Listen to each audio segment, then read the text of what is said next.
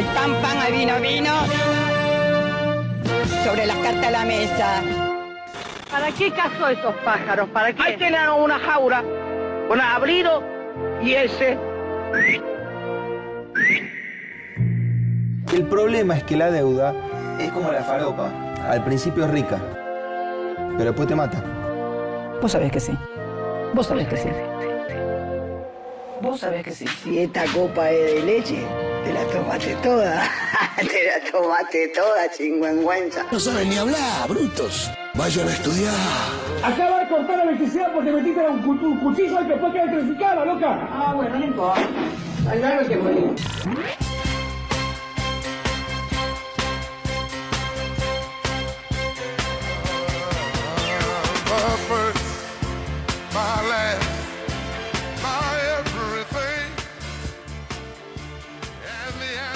¿Estoy al aire? Ah, porque no me aparece nada arriba, no me aparece el cartelito de vivo. Yo, yo tengo indicaciones radiales estructurales, básicas, clásicas. Si estamos al aire, estamos al aire, no tengo problema. Sí, estamos al aire. Me lo confirman también los compatriotas de Twitch.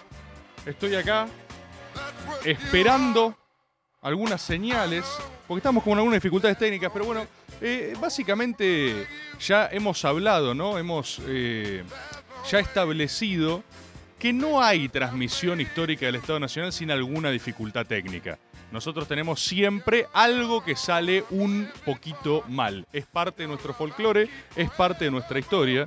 Y yo mientras preparo acá algunas cositas, acá que no se ven, sí, acá, lo están diciendo, ¿viste? Gregorilos dice, eh, bajame la estática. No, no, no, no va a bajar. ¿Ustedes acaso se piensan que, que Maga es un programa eh, agradable? ¿Ustedes se piensan que Maga es un programa que va a ser cómodo de escuchar, sencillo de escuchar? No, no, no, en absoluto. Maga no está preparado para ser escuchado. Maga es un desafío al oyente. Maga tiene una serie de, de filtros para ver si uno está lo suficientemente comprometido con la tarea titánica de hacer a la Argentina grande otra vez. No es algo, no es algo sencillo, no es algo al- armado algorítmicamente para agradar. Es algo que te prueba, ¿viste? Es algo que la gente, la gente enloquece. Eh, es algo que te prueba, es algo que se fija, se fija si vos estás dispuesto a sacrificar lo que sea necesario. Pero de todas formas, a pesar de toda dificultad, a pesar de toda inclemencia, a pesar de todo problema, el programa se hace. ¿sí? Incluso si estoy hablando solo, incluso si nadie me escucha, es, es hasta mejor, es un mensaje. Todo lo que sucede en última instancia es un mensaje. Yo creo que el día de hoy tenemos eh, algo particular, justamente por cierta falta de particularidades. ¿Qué es lo que sucede? Nosotros venimos de un maga muy especial, muy arriba, ¿viste? Un maga lleno de variables, un maga urgido por la coyuntura, ¿no? Un maga que necesitaba de realizarse, porque la gente decía, necesito maga, necesito evacuar lo que me está pasando, necesito analizarlo, ¿viste? Necesito ver las premisas en juego. Este lunes es distinto. Este lunes no tiene, ¿viste? O sea, sí, eh, por supuesto yo vi los temas que me mandaron, ¿viste? Eh, porongas de madera, eh, últimas búsquedas en internet, preferencias pornográficas. Vi, vi las cosas. sé que Santoro fue un templo masón, a ver qué le pasaba con eso. Pero entiéndanme, no es lo mismo, no es exactamente lo mismo que eh, salir campeón de la Copa América.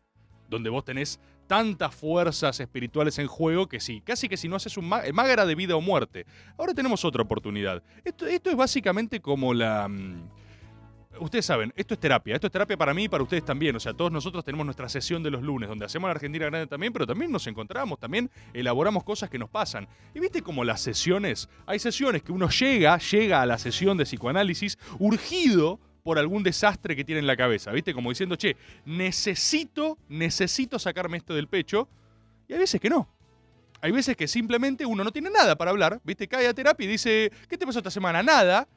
Y justamente esas sesiones son las que de repente encontrás algo oculto, algo oscuro, algo que ni siquiera sabías que estaba ahí. ¿Entendés? Vos decís, mira, no, no estoy bien, mi vida está bien, no hay problema, llegan cientos de millones de vacunas, la verdad que las cosas empiezan a repuntar, veo como indicadores positivos en todas partes, la oposición se desmorona interna, lo nuestro tiene más o menos forma, no sé, no sé ningún problema, y de repente te viste, che, ¿y por qué odias a Mariano Yudica entonces, viste? Vos decís, ¿cómo? Y vos, claro, ahí analizaste y decís, para, es cierto. Toda mi vida odié, a Mariano Yudica y ahora recién me doy cuenta. Y lo, y lo tenés ahí. Y estaba en el fondo de tu cerebro y no lo sabía. Esto es lo mismo. Este es un maga que es una oportunidad. ¿eh?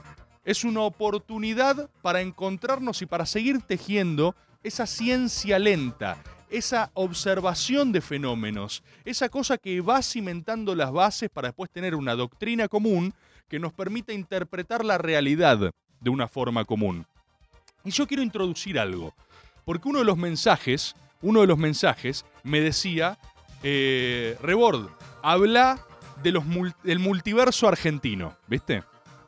Habla del multi- multiverso titular, titular, maga titular, multiverso argentino. Y yo dije, esto es espectacular, esto es excelente. ¿Qué es lo que significa esto que está en juego? Vamos, vamos a darle un poquito de contexto, ¿sí? Vamos a darle un poquito de contexto que tiene que ver con, no sé si la vieron, ¿vieron la serie Loki? ¿Están, están en universo Marvel? No sé, igual, para, permítame hacer una aclaración, porque cuando uno ya abre una, una línea temática, ya arranca la gente, ¿viste? Que dice, no, eso a mí no me gusta, no, eso es una mierda, no, a mí no me cabe. No importa, no importa.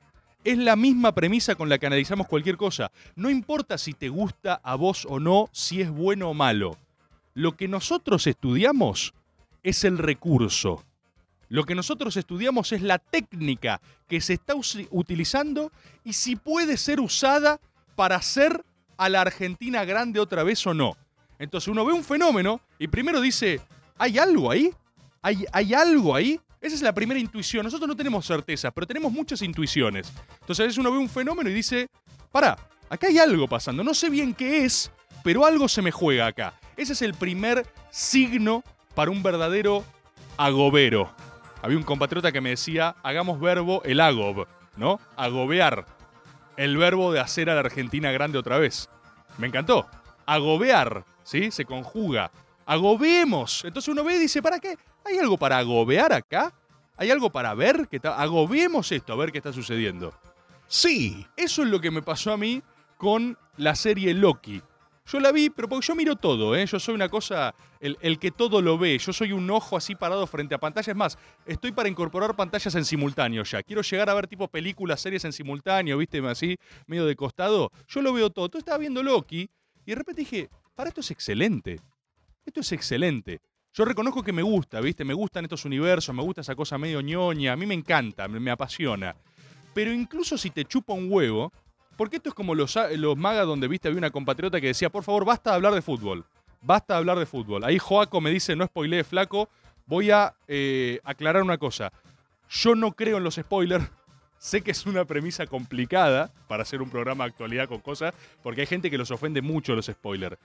Yo no creo en los spoilers. Me chupan un huevo. ¿Por qué? Porque yo creo que los spoilers son solo información en otro formato.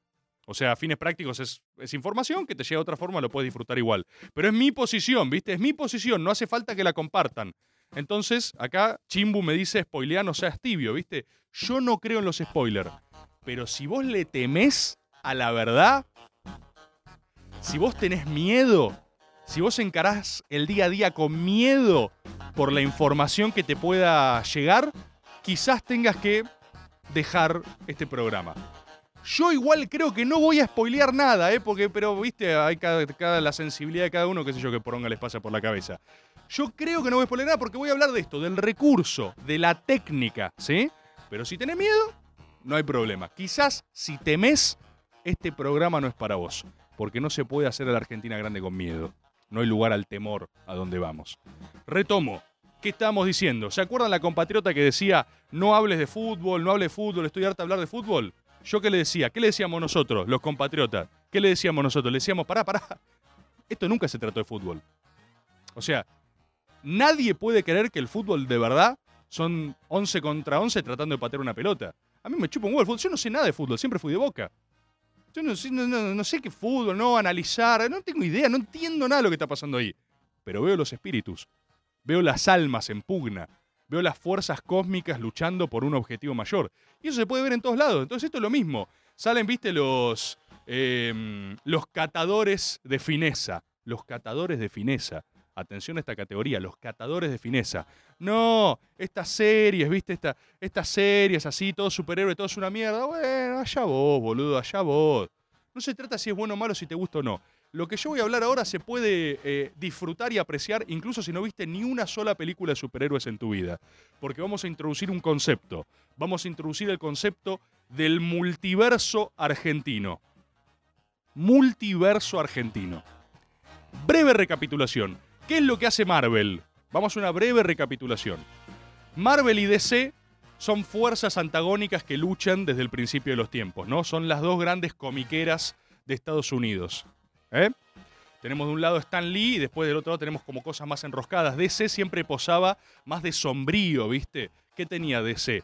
Tenía Batman, tiene eh, B, for Vendetta, tiene 300, ¿viste? Tiene eh, Watchmen, onda, ¿viste? Calidad, sombrío, qué sé yo, posada como de, de oscuro, ¿viste? Tipo, que está buenísimo, yo rebanco eso, ¿eh? A mí me encanta DC. ¿Qué es ¿Qué es lo que DC tuvo un gran momento con las películas de Nolan de Batman, que agarra y como que reinventa a Batman y le da un look más realista, ponele muchas comillas, pero trata de hacer algo, viste ahí, ¿no? Entonces, DC tiene esa, esa época sí que remonta, y DC históricamente siempre remonta con Batman, ¿viste? Siempre se va a eso, a sus orígenes. ¿Qué es lo que hace Marvel y es lo que DC no logra ver venir? Eh, Kevin Fish, Fish, Fish, no sé cómo poronga se dice, agarra y es un psicópata total cae a Marvel y dice, escuchen, yo voy a cambiar esto para siempre. ¿sí? Lo hace después de esa famosa película de Iron Man que reinventa nuestro querido John Favreau. Pero el mastermind, el CEO, es Kevin Fish, el que agarra y dice, che, con todos estos cómics, yo voy a hacer un plan quinquenal, es tipo Mao, es como Mao Zedong que cae a Marvel y dice, hola, tengo un plan de películas a 100 años. Pará, no, Kevin Fish, no, no, no, tranquilo, no, tranquilo, nada. Kevin Fish le pone una piña al que estaba ahí adelante y, asesina a un chabón, fue así, boludo. Asesina a tipo el otro productor, ¡pa! Piña en la cara. No, Kevin Fish, no. Lo mata. El chabón dice, esto se acabó, la cosa va a cambiar. Películas a 30 años. Y arranca el universo cinematográfico Marvel. Empieza a armar todo un rizoma de películas que se interconectan. Y sí, ponele que son más pochocleras. Digámosle, son más ligeras que DC. Pero efectivamente el chabón da en la tecla con algo, ¿viste? Porque por esa continuidad, por esa persistencia china, maoísta, empieza a enloquecer a los de DC. Y le empieza a romper en taquillas. Plin, plin, plin, guita, guita, guita, guita. De repente DC se empieza a volver loco. DC agarra y dice, che, loco, Marvel nos, nos, está, nos está corriendo mal, ¿qué hacemos? Y ahí DC pisa el palito porque se quiere marvelizar. En vez de eh, seguir y profundizar en sus orígenes oscuros y seguir con su estética, su impronta, intenta meterle marvelización, hace el monstruo de Suicide Squad, al que traen un editor a último momento para reeditarlo después de hacer Batman vs. Superman. Yo sé mucho de esto, ¿eh? notaron mi hondo conocimiento en todas las áreas del saber. El chabón traen al editor de cortos de, música, qué sé yo, a editar Suicide Squad, hacen un monstruo, lo rajan a Zack Snyder que no logra hacer su visión, empiezan a hacer monstruos híbridos y DC la choca toda. DC tipo, ¡ah! ¡plum! se la pone. Y Kevin Fish en las sombras chino, re chino, es re maoísta, Kevin Fish ríe, porque tiene películas planeadas a 50 años. Y lo que yo me di cuenta con Loki es que los tipos, después de hacer toda la narrativa del MCU, toda la narrativa del MCU, genera un nuevo nudo y ahora abrieron otra, boludo. ¿Qué es lo que abrieron? La dimensión multiverso. Ya no es universo cinematográfico de Marvel, sino que hacen multiverso. Universo sobre universo con realidades alternativas. Y acá me detengo. Y acá es donde vuelvo al eje. Incluso si todo lo que dije hasta reciente chupa un huevo, en la dimensión multiversal hay herramientas para hacer a la Argentina grande otra vez. Y de eso se trata nuestro encuentro semanal, de detectar esos puntos donde nosotros podemos construir narrativa nacional y expandirnos, expandirnos cual colonia de hormigas que conquista el planeta, ¿sí? Cual raza de exóticos loros urracas que van por el mundo depredando otras especies, destruyéndolas. Las hormigas argentinas revientan hormigas de otros países, las colonizan y las destruyen. ¿Y eso saben por qué es? Eso es por Maga, ¿sí?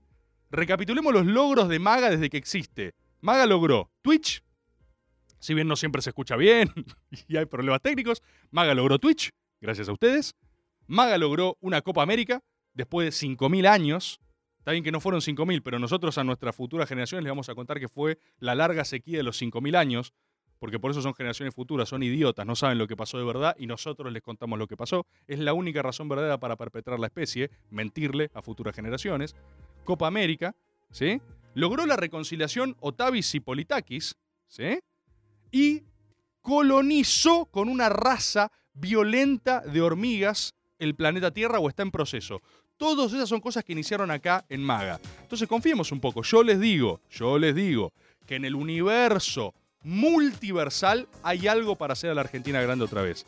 ¿Qué me refiero con esto? Que estudiemos la posibilidad de líneas alternativas argentinas.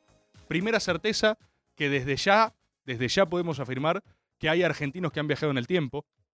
Hay que detectar a aquellos argentinos antes de su tiempo en otras líneas temporales. O sea, si, si Argentina coló un papa, una reina de Holanda, al Diego, al mejor del mundo, claramente podemos hacer lo que sea. Digo, eso no está en duda. Eso.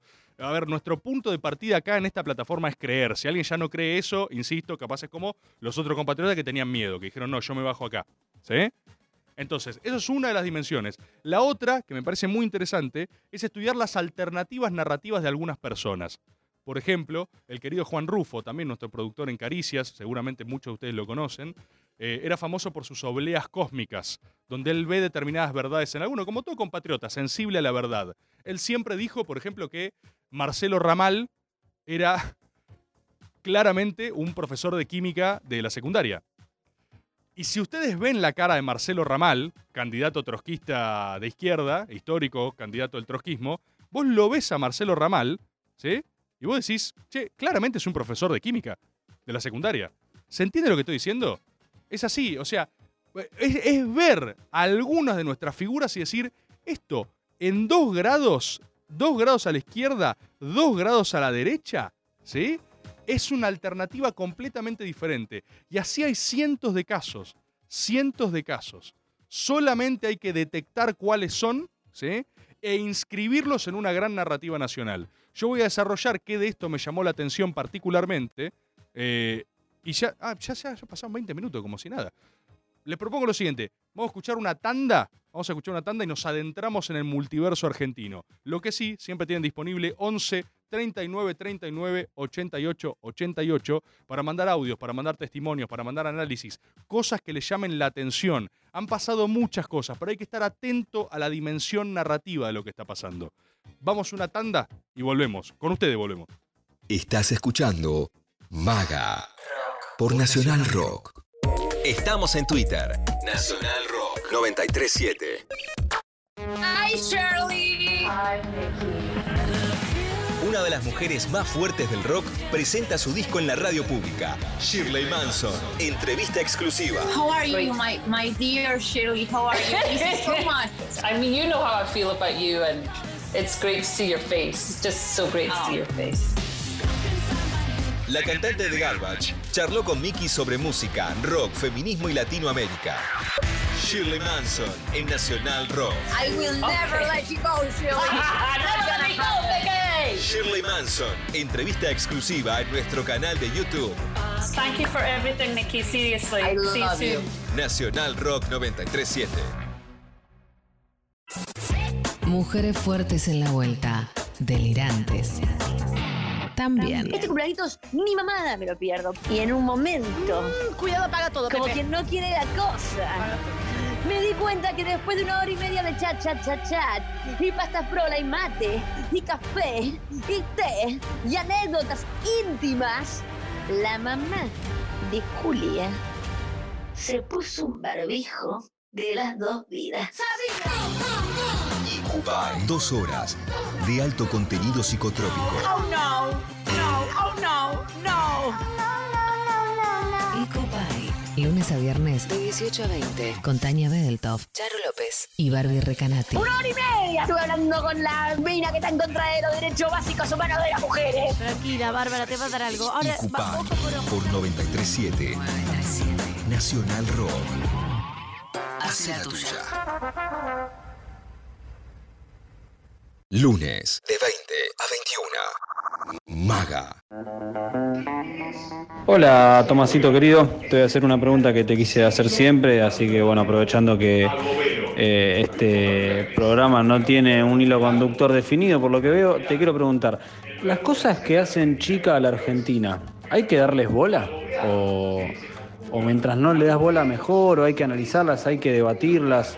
Eh, ¿Es perder el tiempo? Porque hay cosas que hacen chica la Argentina eh, constantemente y bueno, ¿cómo tenemos que tratar esa temática? Abrazo enorme. Abrazo grande, loco. Me gusta mucho tu pregunta, mucho, porque justamente eh, lo que yo proponía al principio es que aquellos programas que nos permiten encontrarnos más y hablar doctrinariamente de cosas que nos pasan, nos permiten atacar, viste, estos detalles, estos detalles en la ciencia, en la doctrina, porque no nos corre nadie. Y esto que vos traes es muy importante. Yo creo que a todo, escucha, a todo se le puede dar bola y yo lo que lo que no creo es en esa fórmula de vuelta. Para mí, uno de los grandes problemas y las raíces de las cosas es el temor, ¿viste? Es el miedo. No es un problema con tener miedo, porque si no, eso en términos de, educación es muy jodido, ¿viste? Tipo, no, no tenés permitido temer. No, mentira. Todos tenemos permitido temer. El tema es qué haces con ese miedo, ¿viste? El tema es qué haces con el temor. Yo veo algo que tiene mucho temor, que es el famoso no, no, no, no. Eh, compañeros, no le demos bola a eso. ¿Viste? El famoso porque lo vamos a hacer diputado. ¿Viste? El no, no, no, no lo miren, no lo miren. Eso es, eso es solo temor. Yo quiero mirar. Lo voy a mirar, mira, lo miro. Lo miro. ¿Qué pasa? No pasó nada, lo miro. Entonces podemos ver todo, podemos analizar todo. Yo no creo en tipo, no, no, no hay que darle bola a algo porque lo hago poderoso, lo hago fuerte. Según, qué sé yo, si tengo ganas, si tengo ganas. Lo vamos a hacer si tenemos ganas, si sirve, ¿se entiende? Si nos sirve. Tampoco hay un deber de realizarlo, pero lo que yo, la primera variable que quiero despejar es el temor, ¿viste? El temor. Por ejemplo, acá había un compatriota que eh, agarra eh, y se ve que se quedó con esto de Marcelo Ramal y trae una reflexión acá en Twitch y decía, eh, uy, un peronista que le pega más a los troscos que a la verdadera oposición, que, bueno, primero lo que te quiero decir, compatriota, es que vos sos un boludo, sos un idiota, ¿sí? Sos, sos muy tonto. Yo no le pego a los troscos, los troscos son mis amigos. Preguntale a Fede Quintana. Siempre lo prendía a fuego, aparte del único. Es tipo, yo tengo un amigo trosco. Yo tengo cientos de amigos troscos. Cientos. No tanto porque no hay, no hay más, pero tengo, tengo amigos troscos. Yo nunca le pego a los, a los troscos. Lo he dicho cientos de veces. En el futuro de la Argentina grande vamos a necesitar trotskistas, vamos a necesitar gorilas, también vamos a necesitar a todos. A alguien hay que reprimir. Entonces, lo necesitamos. Yo eh, jamás haría foco en eso como verdadero enemigo. Yo creo que hay que divertirse con los troscos. Creo que hay que divertirse con la mayoría de las cosas, la verdad. Esos son algunos de los problemas de mi filosofía. Pero de ninguna manera creo, ¿viste? Esas cosas, lo que ya te vienen a contar las costillas, lo que tienen culpa progresista, ¿viste? Los que están ahí, ¿viste? Salen de sociales, salen de Puan y tipo, ellos son compañeros. No, mira, los troscos, o sea, no son compañeros. Ellos no quieren ser compañeros, nosotros no queremos que sean compañeros, nadie quiere ser compañero, solo vos con tu delirio progresista tenés ganas de unir cosas que no se unen. Vas con el trosco y te dices, che, loco, yo no quiero ir a su reunión. Eh, los peronistas te dicen, che, no queremos que entre. O sea, ¿por qué querés forzar algo que no da? Los trocos son graciosos, nada más. Yo lo único que digo es que Marcelo Ramal, en alguno de los multiversos, en alguno de los multiversos, es profesor de química. Es, es, tan simple como eso. Es ver más allá de las cosas. Hay algo que también decía otro compatriota acá, que hablaba del concepto variante. Que eso es lo que trae en Loki. Vamos de vuelta. ¿Cuál es la premisa de Loki? ¿Cuál es la premisa de Loki? La premisa de Loki es, yo tengo acá muchos muñequitos que no se ven. ¿Sí? Esta es la premisa de Loki, por ejemplo. La premisa de Loki es que ¿Se acuerdan cómo es el viaje del tiempo tradicional? ¿Cómo es el viaje del tiempo en Terminator? ¿Cómo es el viaje del tiempo en... ¿Qué otra? En Volver al Futuro. ¿Cómo es el viaje del tiempo siempre? ¿Viste? El viaje del tiempo siempre es que hay una linealidad, una fatalidad, y no importa lo que vos hagas, son las dos formas de encarar los viajes en el tiempo. No importa lo que vos hagas, vos vas a terminar en determinado lugar. Entonces, esas películas como Dark. ¿Cuál es la gracia de Dark? Que siempre que Wolverine viaja a su pasado, ¿viste? Se encuentra con su yo pasado y. ¡Oh, no! Fui yo desde un principio. Yo alteré, ¿viste? No. Querés viajar para matar a Hitler y resulta que vos generás a Hitler. Es el mismo gancho 400 veces. Ya se hizo.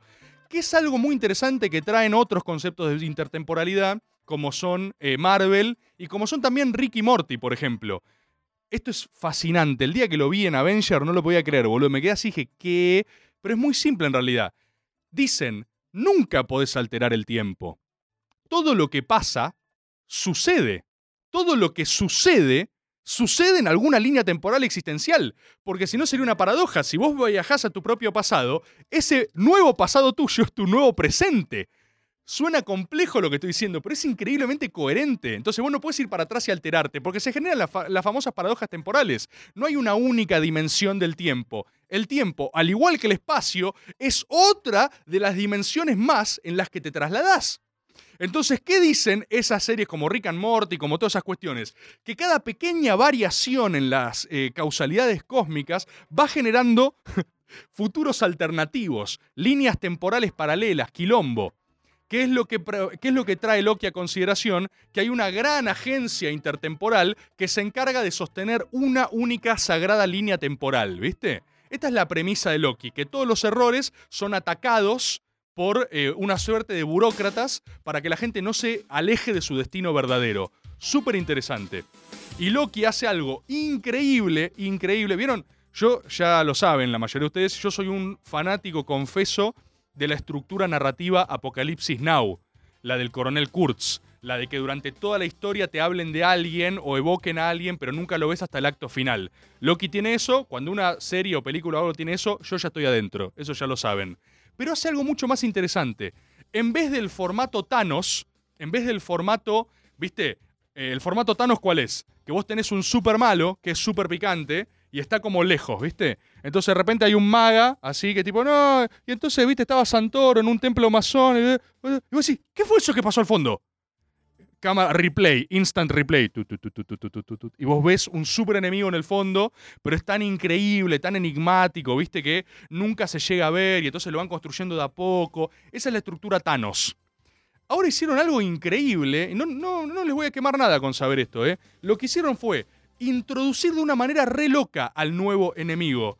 El chabón simplemente aparece, como puedo aparecer yo, así, literal. O sea, y, un tipo súper simpático y agarra y dice, che, loco, mirá, eh, yo, yo mismo puedo llegar a ser un garrón.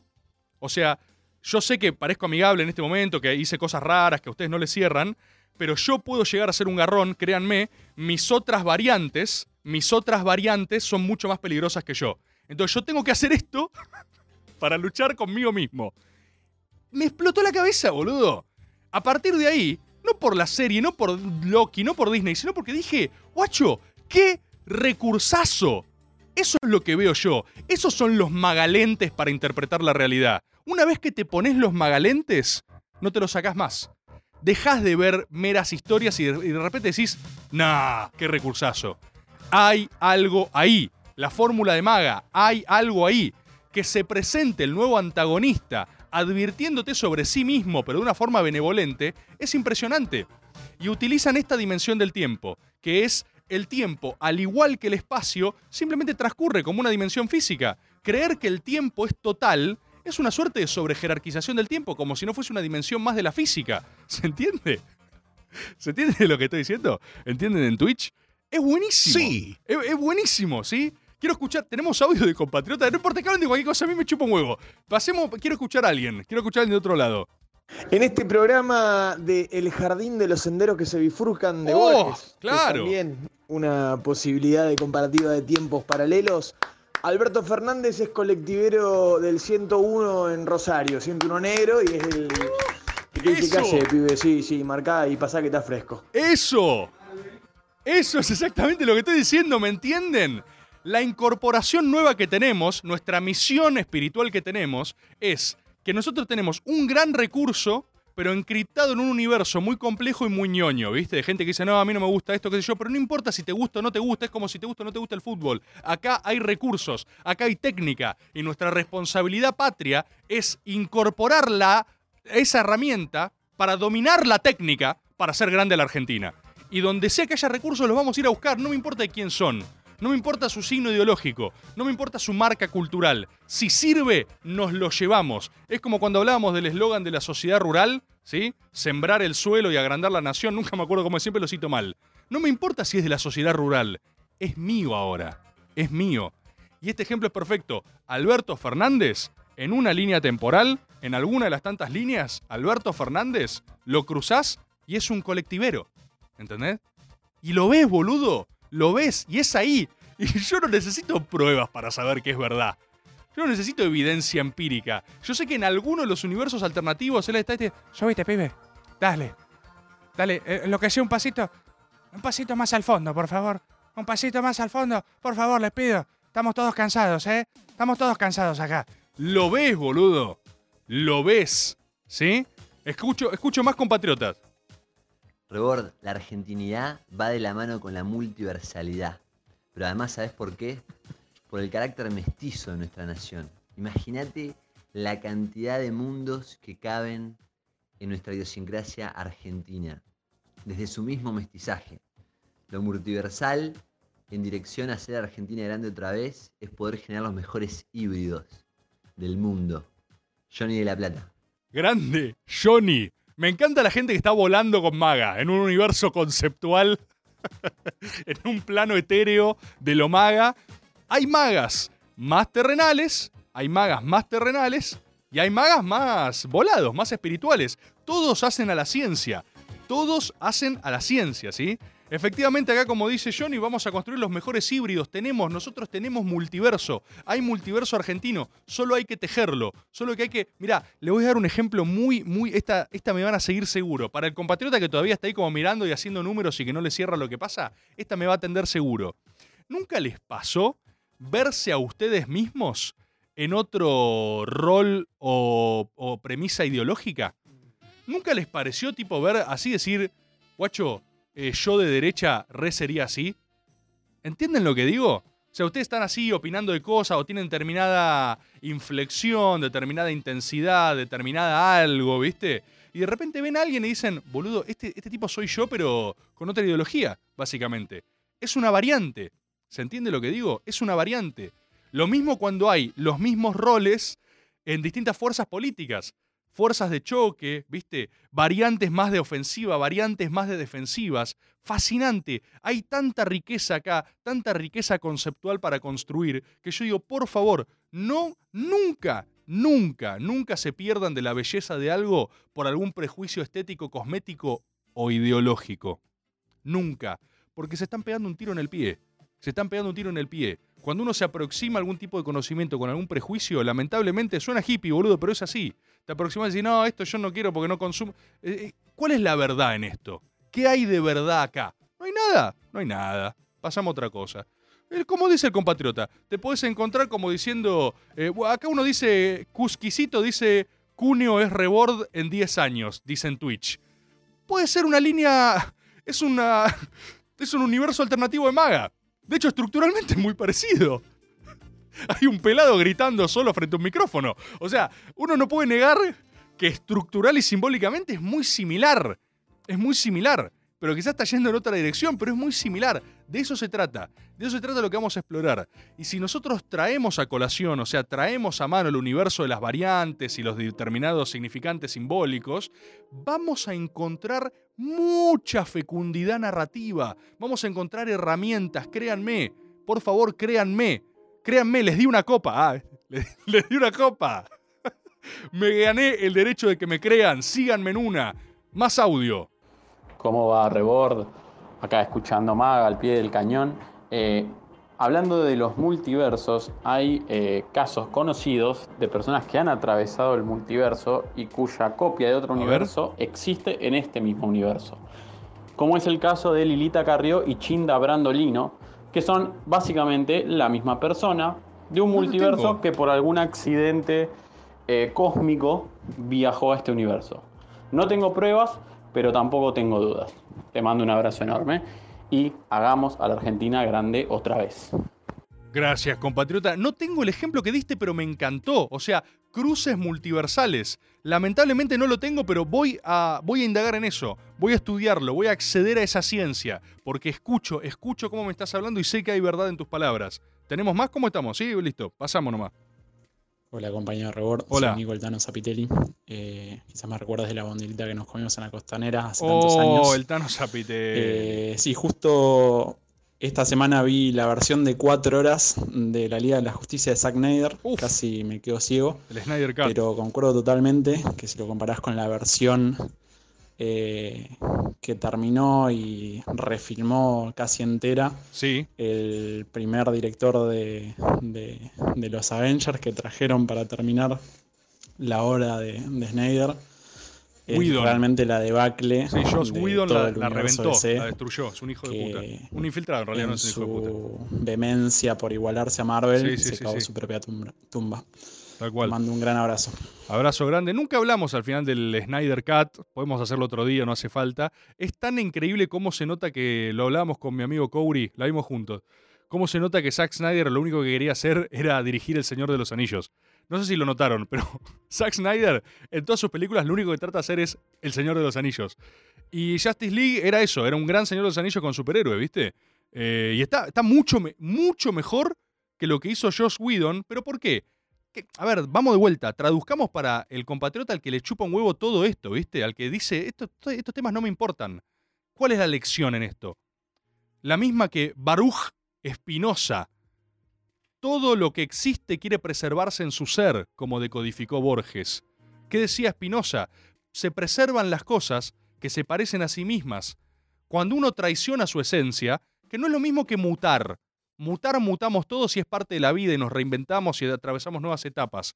Pero cuando uno traiciona su esencia, como la última escena de Fouché, como Pichetto poniéndose la uniclo con Macri, atenta contra su acumulación espiritual. Y ahí es donde sale mal. ¿Por qué sale mal Justice League? Porque intentaron ser lo que ellos no eran. En vez de asumirse, en vez de asumirse, decir, yo soy esto, puedo mutar, puedo cambiar, puedo explorar otras cosas, ¿viste? Pero yo soy esto, ¿desde dónde lo voy a hacer? Desde acá. Es como si yo hiciese un maga lavado ideológicamente. No. Ahora, eso no es sectario. Yo invito a todos. Gorila, Trosco, ¿viste? A todos, todos vengan, vengan, vengan conmigo. Yo no les voy a mentir, no me voy a hacer más gorila para que entren gorilas. No me voy a hacer trosco para seducir a los troscos. No, no, es desde acá, desde lo que uno es y desde su esencia va a buscar a los demás. Por eso salió mal el experimento de Joss Whedon. Porque algo genéticamente difícil, genéticamente difícil, oscuro y complejo, lo quisieron marvelizar y no funciona así. No funciona así. ¿Se entiende? Es, es- eh, y esto no, eh, insisto, eso significa no cerrarse y querer ver ese contenido. Tengo un saludo para mandar, que me, me- me mandaron saludos ahora. Me dice que Brian Simoni cumple 32 años, un gran compatriota. Hemos mandado ya saludos a compatriotas, viste, que, que tratan de llegar. No solo cumple 32 años, hincha de Unión, es, es un compatriota fanático y me dice, mira, dicen, dicen Brian que andás medio bajoneado por cumplir 32. Lo llaman la crisis de los 30. Mira, Brian, te voy a decir algo, pero lo desarrollamos a la vuelta de la tanda. Es nuestra hora, Brian. Nuestra generación, en sentido amplio. La generación millennial llegó para quedarse. Estamos en el cenit de nuestra hora. Empujamos a los boomer del risco, los empujamos y a los que llegan después. ¿Sabés cómo sé que llegó nuestra generación? Porque tenemos al Dibu Martínez allá arriba, en la cresta de la ola. Es un tema que nuestro exponente tenga esa obsesión con montarse todo lo que camina, ¿no? Pero eh, es lo que hay. Es nuestro exponente. ¿Qué hace? Cita a Dragon Ball. Llegó la gente que se formó con nuestros mismos estímulos culturales. Llegó la gente. Llegó nuestra hora, Brian. Llegó nuestra hora. Así que bajoneado las bolas. Ha llegado la hora de los millennials. Si el sol, el sol se posó sobre nosotros, no hay sombra. No hay sombra. Vos mirás así, buscás, buscás, no proyectamos sombra, Brian. Llegamos. Nuestras referencias, nuestra cultura. Yo te puedo decir Nickelodeon. Y me entendieron todos acá. El Centennial, sí, vengan, pero los Centennials ahora les toca como querer entrar, ¿entendés? Van a hacer lo que fuimos nosotros para los Boomers, cuando ellos se reían de referencias y entonces, "Ah, yo entiendo también. No entendíamos, boludo. No entendíamos nada. Ahora, ¿saben quién entiende? Nosotros entendemos. El Dibu dice, soy Vegeta. Sí, decimos. Y- y el otro se quedó afuera ya. Y el Centennial lo tiene que googlear. Estamos ganando, Brian. ¿Cómo va a estar deprimido por cumplir 32? Llegó nuestra hora. Llegó nuestra era. Y vamos por todo como las hormigas argentinas. Vamos una tanda y seguimos con los multiversos argentinos. 7. Nacional Rock. Termina el día lejos de casa. Estamos en la luna. Un viaje por la música y la imaginación. Estamos en la luna. De lunes a jueves, de 21 a 0. Con Frankie Lando, Grisel D'Angelo y Agustín Camisa. Estamos en la luna por 937 Nacional Rock. Hace la tuya. Maga. Lunes, hasta las 21. Por Nacional Rock. Rebor, todos sabemos acá que Jorge Ibáñez murió en esta línea temporal por no poder acabar con su hermano gemelo trosco Jorge Altamira. Eh, Dani, mirá, te reconozco la voz, el compatriota Dani, ¿no? Eh, te propongo una, una contrapropuesta narrativa. ¿Qué tal si no son hermanos? ¿Qué tal si son la misma persona? ¿Se entiende cómo funcionan los multiversos? ¿Se entiende cómo funciona? No son hermanos, son la misma persona de otra realidad alternativa y se quedaron los dos en la misma. ¿Entendés lo que te digo? Saúl Huermus y Jorge Ibáñez son él mismo. Esos son nuestros multiversos. Es una variante. Es una variante del mismo, condenados a destruirse el uno al otro, camuflándose en hermandad para poder disimular una verdad evidente para cualquiera que esté vibrando en la sintonía de nuestra espiritualidad. Eso claro, para otros no, es tipo, no, che, están locos, ¿qué están diciendo? No se entiende nada. Los escucho, compatriotas. Buenas compañeros de Maga. Coincido con lo interesante de analizar los multiversos de Argentina. Este, y hasta me parece interesante con esto que surgió de, de pensar que se está criticando el trotskismo. Y se puede pensar en un multiverso en el que el trotskismo construye y hay un peronismo que es este, contrario a- y opositor y que todo el tiempo está corriendo por izquierda, o no sé si sería izquierda o derecha en ese multiverso, este, a este trotskismo que está verdaderamente construyendo organización en el país. Eso puede pasar. No, no solo puede pasar, eso está pasando ahora, en otra línea temporal, digamos. Y es muy interesante, porque eso es lo que a vos te permite sacar de determinado lugar algunas imposturas. Vieron que, mira, hay una forma de vivir la política. Hay una forma de vivir la política que tiene que ver con la indignación, el miedo. ¿Cómo sale el miedo, eh? Pero de verdad les digo que es crucial. Cuando uno tiene miedo al aproximarse a algunos fenómenos, se nota, o sea, se le juegan cosas que si no temes, no tenés en la cancha. Y el miedo en política se nota mucho. ¿Dónde está el miedo? El miedo suele estar en la indignación, ¿viste? El miedo suele estar en, no lo miren, lo van a hacer candidato. Y yo, pará, y que sea candidato, hermano. Mirá, vamos a hacer ese ejemplo, que es muy claro, ¿viste? Es muy progresista, aparte, y en el buen, en el buen término, para discutir entre nosotros. Es muy tipo, no lo miren que se va a ser candidato. Si tiene que ser candidato, que sea candidato. Si, si, si, el, si el loco o la loca representa algo que está huérfano de representación, que sea candidato. Quiero que sea candidato y lo quiero enfrentar y lo quiero vencer. Esa es la forma en la que vivimos acá la política. No como si todo fuese un accidente. Porque si no, boludo, si no todo es un accidente, si no estamos donde estamos de pedo, podemos estar de pedo. Pero tenemos que animarnos a competir. Si no tipo, "Shh, si habla bajito, por favor, que nadie se avive, que nos pueden llegar a ganar. Que, que- dale, loco. Dale, loco. Así perdimos y así ganamos de vuelta. ¿Se entiende? Entonces, la gente también, ¿viste? Cuando ve una, una posición nefasta y se enojan y, y rabían y enloquecen y qué sé yo, es un fenómeno de representación. Es una representación de una variante multiversal. Yo lo sumo la tengo que vencer, pero es muy raro enojarse con lo que existe. Es muy raro. Es muy de eh, querer imponerle a la realidad algún curso que tenga sentido o destino y justicia. Y nosotros sabemos que eso sale mal. Cuando uno se pelea con lo que es en aras del deber ser, sale mal. Y quiero, esto no es política, esto no es una serie, ¿eh? esto es eh, la vida, tus relaciones interpersonales. Cuando vos a tu relación, a tu pareja, a tu familia, le exigís que sean algo que no son, ¿quién está equivocado? Vos estás equivocado. Vos estás siendo en una línea recta a la frustración. El fenómeno es. Ahora depende de vos qué haces con esa realidad. Esa forma de ver las cosas es muy peronista. Porque la única verdad es la realidad. Después están los pensamientos que se enroscan, ¿viste? Que es tipo, no, no, yo quiero. eh, esto no puede, no puede ser así. ¿Cuántas veces se hablaron, discutieron con alguien? Las personas que se enroscan, la gente que. Ya, ya entramos en la fase de Claudio María Domínguez del programa, pero siempre llega en algún momento. La gente que se enrosca. No, esto no puede ser. Esto no me puede estar pasando a mí. Esto no, yo no me merezco. Mirá, no importa. No importa. Es. Esta persona es así, procede así, vos sos así y vos estás ahí. Listo. Como el peronismo es, como el trotskismo es, como los negacionistas son, como los nazis son, son. Entonces, perdamos menos tiempo indignándonos y describiendo cómo deberían ser las cosas en razón de los libros que leímos, porque además, perdón, perdón pequeño sobreescolarizado, esto no lo digo ya para nuestra generación.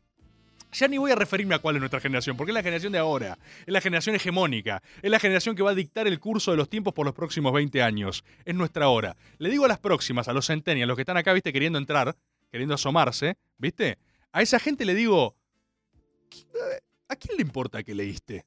¿Ubicás esto? ¿El nuevo militante? ¿La nueva militancia? No, mirá, yo leí acá un texto al respecto de la acumulación del capital originario. Las grandes potencias se han desarrollado alrededor de la depredación de las minas de Potosí. Esto no debería haber. ¿Qué, qué, qué hace, boludo? ¿Qué hacemos con eso? ¿A quién? O sea, ¿qué, ¿qué descubriste? Todo bien, igual no quiero ser hostil, porque uno cuando recién está descubriendo verdades, recién está como aprendiendo, ¿viste? Quiere como, como, oh, oh, por Dios, bueno, estoy, estoy aprendiendo. Lo importante es no subirte a tus verdades a costa de negar la realidad. Cuando uno se pelea con la realidad, es donde termina siendo cualquier tipo de imposición. A los libertarios le pasa eso, al trotskismo le pasa eso, al eh, progresismo más de pensamiento mágico también le pasa eso. Yo soy de los que creen, no está exento de error esto, pero ¿por qué, ¿por qué yo soy peronista? ¿Por qué yo soy peronista? Porque me representa ese sentir, ese sentir pragmático al respecto de la realidad. Yo creo que el peronismo no se pelea con lo que es. El peronismo a lo sumo se pregunta cómo transformar lo que es, que es distinto. Pero si ustedes saben lo que estoy diciendo, la gente que se enoja, está enojada con la realidad. ¿Cómo puede ser que no quieran pagar el impuesto a las ganancias? ¡Ah! ¿Cómo puede ser? ¿Cómo? ¡Ah! ¿Cómo puedes? ¡No! ¿Qué, ¿Qué hacemos con esa política? Dale, vos sos presidente, vos gobernás. ¡Que páguenlo! ¿Viste? No, que lo paguen los capitalistas. Eh, Bueno, eh, no lo pagaron. ¿Cómo? No, sí, eh, recién hablé con los capitalistas, los llamé.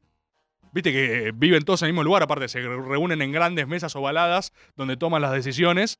Y les pregunté, che, paguen. Y dijeron, no. ¿Qué hacemos? Ahí, ahí te la tenés que jugar.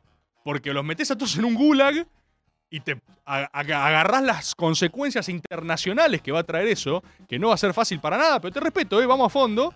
Lo agarrás y decís, bueno, pará, tengo que negociar con esta realidad, ¿viste? Tiempo o sangre. Uy, ¿quién dijo esa frase? Juan Domingo Perón. Por eso soy peronista, porque me representa todo ese tipo de sistema de pensamiento. El pensamiento peronista es un pensamiento muy multiversal, si lo piensan, porque contempla la existencia alternativa de todas las realidades. Todas las realidades pueden existir, porque uno no se enoja con que existan.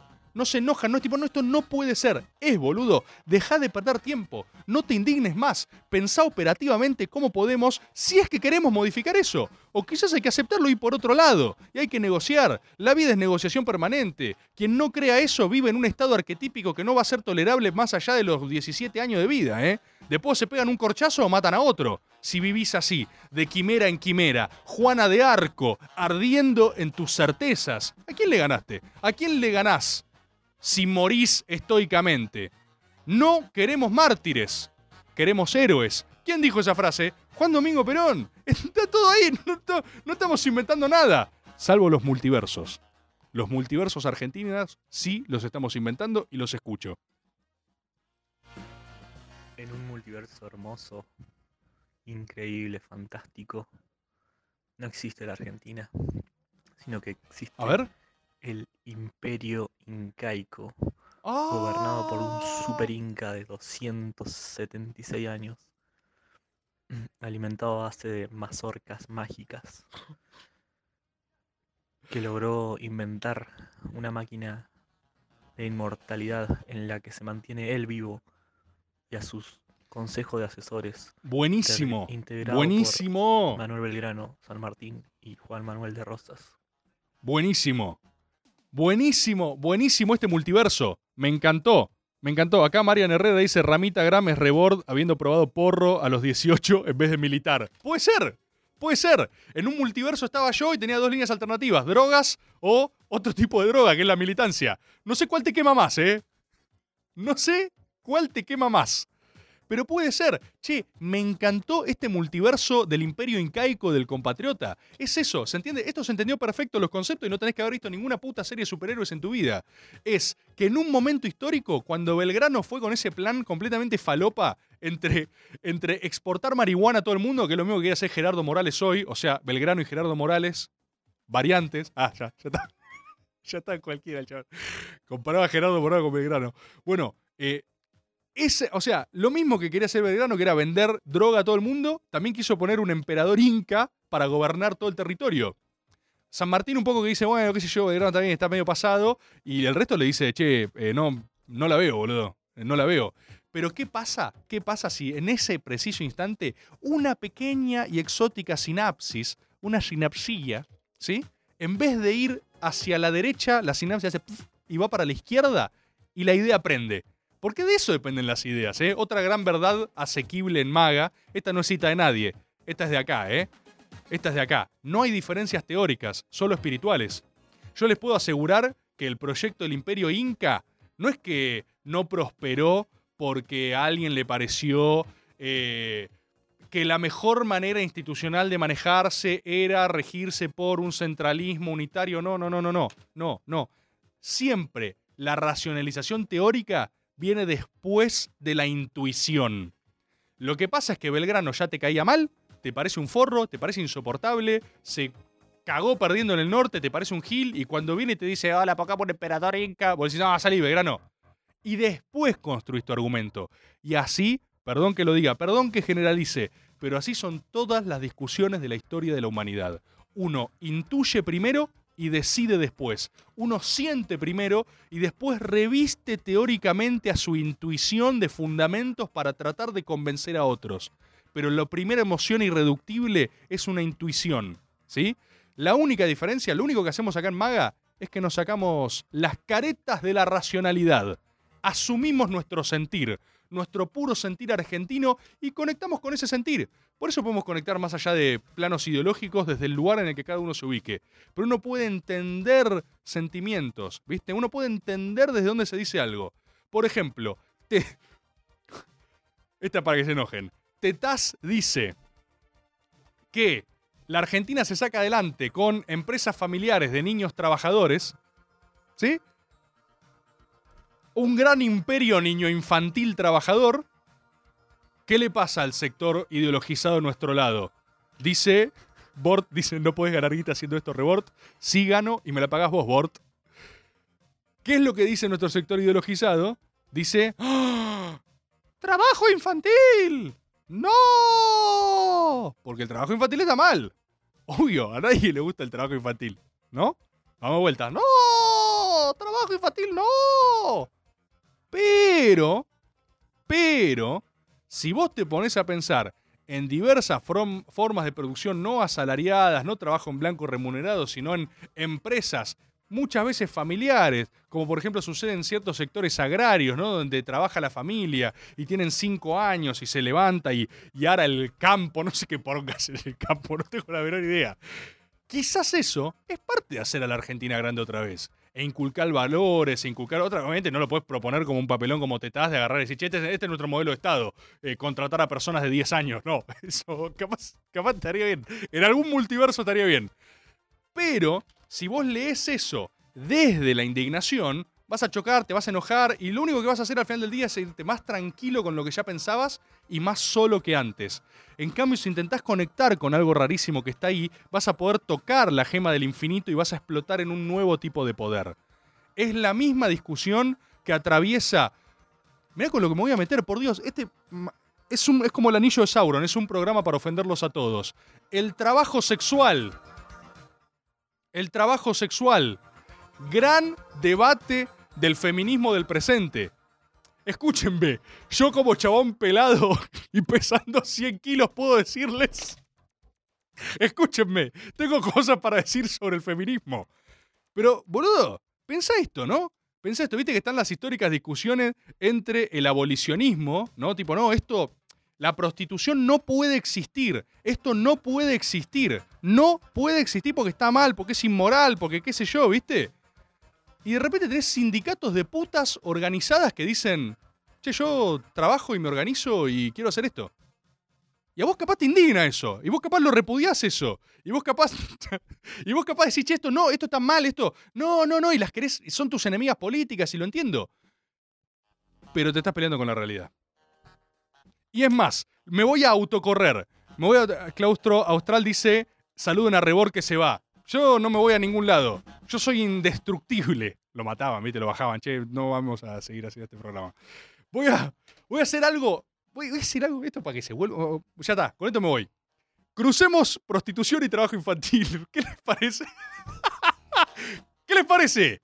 ¿Qué les parece si en la radio pública cruzamos prostitución y trabajo infantil? Porque ya veo más de uno que me va a decir, porque, porque me lo van a decir, me van a decir, ah, entonces el, el trabajo infantil es moralmente aceptable solo por el hecho de que existe. Entonces si todo lo que existe no puede transformarse, no hay nada que hacer. Entonces ya los escucho, ¿eh? Los escucho, los escucho a los refutadores de leyenda, los escucho, los tengo acá en el oído, los tengo acá discutiéndome en el oído, siempre los escucho. ¿Sabés qué les digo? Los voy a correr. Los voy a correr por derecha, por izquierda, por al centro y para adentro al mismo tiempo. Si a mí algún día me presentan un trabajador rural infantil, secretario general de su gremio de, de sexy niños trabajadores, tipo viene un moyano de 8... Viene un, viene un moyano de 8 años que me dice, mira, Rebor, yo te voy a explicar cómo es nuestro trabajo, acá nos organizamos con los compañeros. A mí quizás me parece mal. Yo quizás le digo, escucha, pequeño moyaniño, escucha moyaniño, vos tenés que hacer otra cosa, vos tenés que jugar, vos tenés que, viste, ver Loki, como veo yo, no laburar ahí en la fábrica con tus pequeñas manos adaptables. Pero si el moyaniño me dice, mira, acá con los compañeros estamos organizados, no pensamos abandonar nuestro puesto de trabajo, son nuestra fábrica. Yo tengo dos opciones. O lo meto preso al moyaniño para obligarlo a hacer lo que quiera que haga. O acepto la realidad, hermano. Acepto la realidad. Y trato de decirle, bueno, moyaniño, vos estás, estás, moyaniño, no estoy para nada de acuerdo con lo que estás haciendo. Porque sos un pequeño moyano de 60 centímetros. Es rarísima la escena, es rarísima. Pero voy a decirte algo. ¿Tenés derechos laborales? ¿La estás pasando bien? ¿Tenés familia? ¿Cobrás bien, moyaniño? No, tenemos muchas luchas históricas, estamos luchando por eso. Entonces voy a estar con vos, loco. Si vos, Moyaniño, estás dando luchas por tus derechos laborales, sindicales, ¿sí? Y necesitas mi ayuda, voy a estar ahí para vos. No voy a combatirte a vos y negarte porque no quiero que existas. Voy a decirte cuál es tu realidad, Moyaniño. ¿Qué te llevó a ser Moyaniño? Quiero la origin story de Moyaniño. ¿Qué es lo que te hizo ser quien sos? Un exótico secretario general sindical de 8 años. Tuviste una vida difícil, lo entiendo. ¿Cómo puedo- ¿Qué te sirve a vos? Quiero escuchar a esa persona. Quiero escucharla. Quiero que tenga más derechos. Quiero que tenga más poder. Quiero que tenga más argentinidad cósmica for export. Quiero ayudar a Moyaniño. No combatir a Moyaniño porque no me gusta que exista. Quiero ayudarlo. Y eso es lo que tenemos que hacer entre argentinos, ayudarnos. Ah, la- el cierre era atando todo con alambre. Ayudarnos. Ayudarnos, compatriotas. Son las nueve. Ha llegado el fin de otro maga. El maga multiversal. El maga en el que conocimos a Moyaniño. Un maga que nos invita a tolerarnos. Tolerarnos en nuestras diferencias. ¿Para qué? Para disfrutar. Para conocernos más de qué estamos hechos. Y una vez más hacer a la Argentina grande otra vez. Cada lunes puede ser el último programa, así que yo no sé por qué están tan alterados ahí en el chat de Twitch. Yo siempre hago cada maga como si fuese el último. Y les anticipo algo más. Cada maga soy más sabio que el anterior, porque objetivamente en mi línea temporal en la que estamos hoy ahora, la misma que compartimos con ustedes, yo todavía no tengo la cantidad de conocimientos que voy a tener la semana que viene. Así que cada maga por definición es mejor que el anterior, porque se hace con nueva ciencia, nueva verdad. ¿Sí? Espero que lo hayan disfrutado, espero que no se hayan asustado mucho. Gracias por estar del otro lado. Estamos teniendo mucha gente, mucha gente. Estoy emocionado. Moyaniño, Moyaniño, viva Tetaz, grita uno. ¡Ah! Aguante Maga, aguante el Estado, aguanten sus impuestos, aguante la radio pública, aguanten los multiversos argentinos, aguante este gran equipo de trabajo, aguante Diana, aguante Flor que vino acá y nos trajo los juguetes de, su hijo que le choreó juguete para Maga. Eso es lo que necesita la producción de Maga. A mí me preguntan mis productores, ¿qué necesitas? Eh, figuras de acción. ¿Qué? Pero vos haces un programa de radio. Necesito para explicar los multiversos. Bueno, dice Flor, le roba juguetes a su niño para tenerlos a Maga. Eso la hace mala, Flor, imagínate, ¿no? Alguien con un lente podría decir, no, Flor, Flor cancelada, Flor cancelada. Y quizás, según contexto, Flor está haciendo el bien. Tengo adelante mío a Luis y a la nueva compañera, ¿cómo era tu nueva compañera? A Martina también, que van a estar sumándose a la transmisión de Twitch. Más puestos de trabajo, más gente. Luis, Martina, Dai en los controles, Flor, Maxi de vacaciones, seguramente no escuchando esto. 100% seguro que no está escuchando esto. Y por supuesto, ustedes. Muchas gracias por estar acá, por hacer a Argentina grande otra vez. Nos vemos el lunes que viene.